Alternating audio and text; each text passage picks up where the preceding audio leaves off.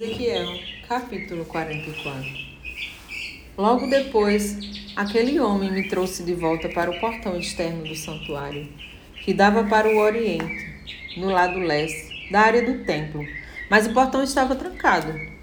Então Yahvé orientou-me, dizendo: Esta porta deve permanecer fechada, não deverá ser aberta.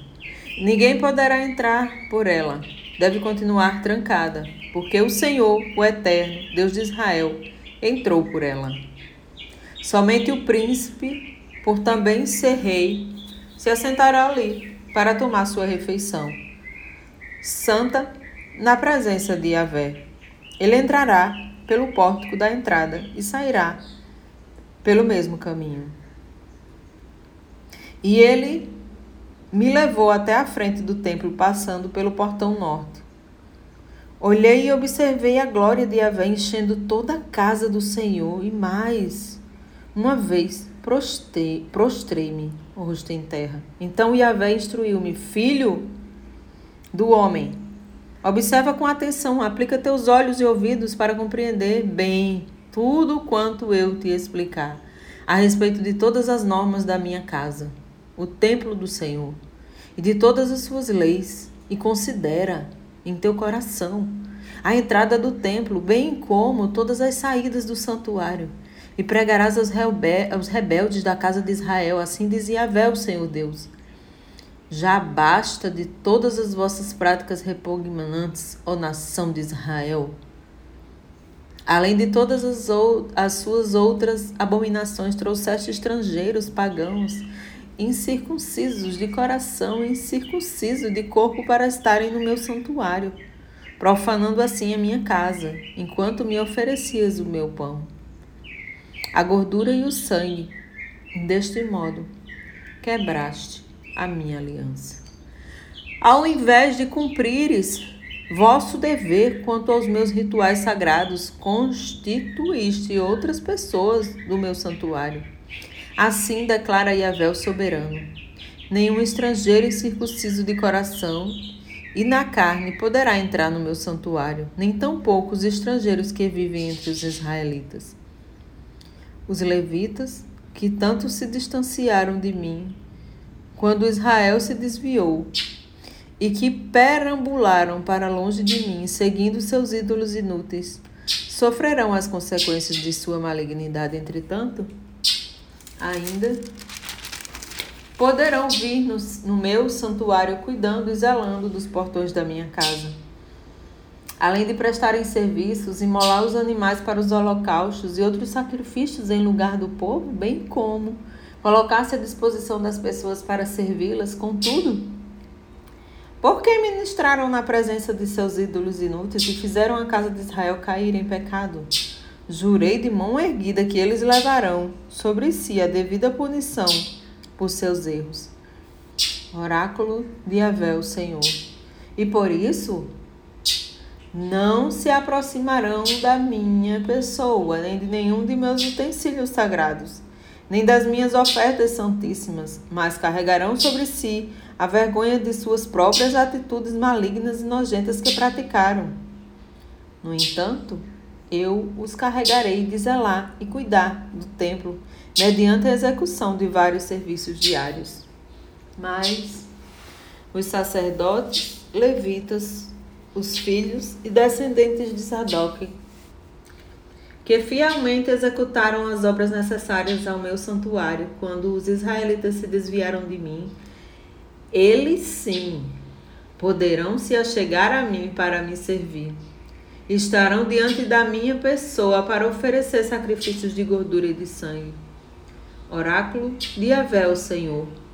Só eles entrarão em meu santuário e se aproximarão da minha mesa a fim de ministrar diante de mim e realizar o meu serviço.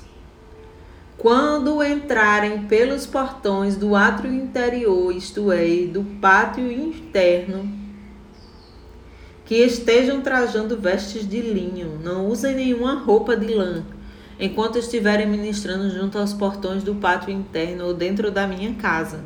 Eles usarão turbantes de linho sobre a cabeça e calções de linho na cintura.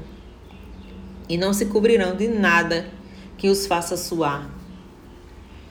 E quando saírem ao átrio, ao átrio exterior, isto é, ao pátio externo onde fica o povo, deverão trocar as roupas, guardando em seus aposentos sagrados suas vestes sacerdotais. Então colocarão outras roupas, a fim de que não transmitam consagração ao povo simplesmente mediante o contato com suas vestes santas. Não raparão a cabeça, nem deixarão o cabelo comprido, mas o manterão bem aparado Nenhum sacerdote beberá vinho quando entrar no pátio interno.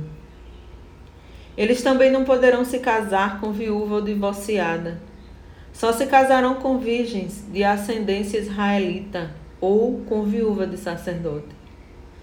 Estes homens consagrados orientarão meu povo a distinguir entre o sangue, o santo e o profano, e lhes ensinarão a discernir entre o que é puro e o que é impuro.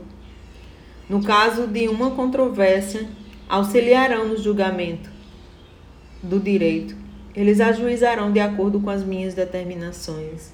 Eles obedecerão às minhas leis e aos meus estatutos com respeito a todos os meus dias santos, festas fixas, os meus shabats, sábados. Os sacerdotes não se contaminará por aproximar-se de uma pessoa morta no entanto, ele poderá ficar contaminado no caso do pai e da mãe, filho ou filha, irmão ou irmão, desde que esta não tenha marido. Sendo assim, depois de purificar, aguardará sete dias. No dia em que entrar no pátio interno do santuário para ministrar ali, o sacerdote oferecerá em favor de si mesmo uma oferta pelo pecado. Oráculo de Avel, eterno soberano. Eis que eu, Eis que eu mesmo serei a única herança concedida aos sacerdotes. Portanto, não lhes darás qualquer propriedade, eu sou a propriedade deles. Eles se alimentarão das ofertas de cereais, as ofertas feitas para tirar o pecado e as ofertas pela culpa, e tudo que em Israel for consagrado a Yahvé pertencerá também a eles. O melhor de todos os primeiros frutos e de todas as contribuições que ofertares será de propriedade dos sacerdotes. Darás, pois, a eles a primeira porção da tua refeição de massas e cereais moídos, a fim de que haja bênção sobre as vossas casas.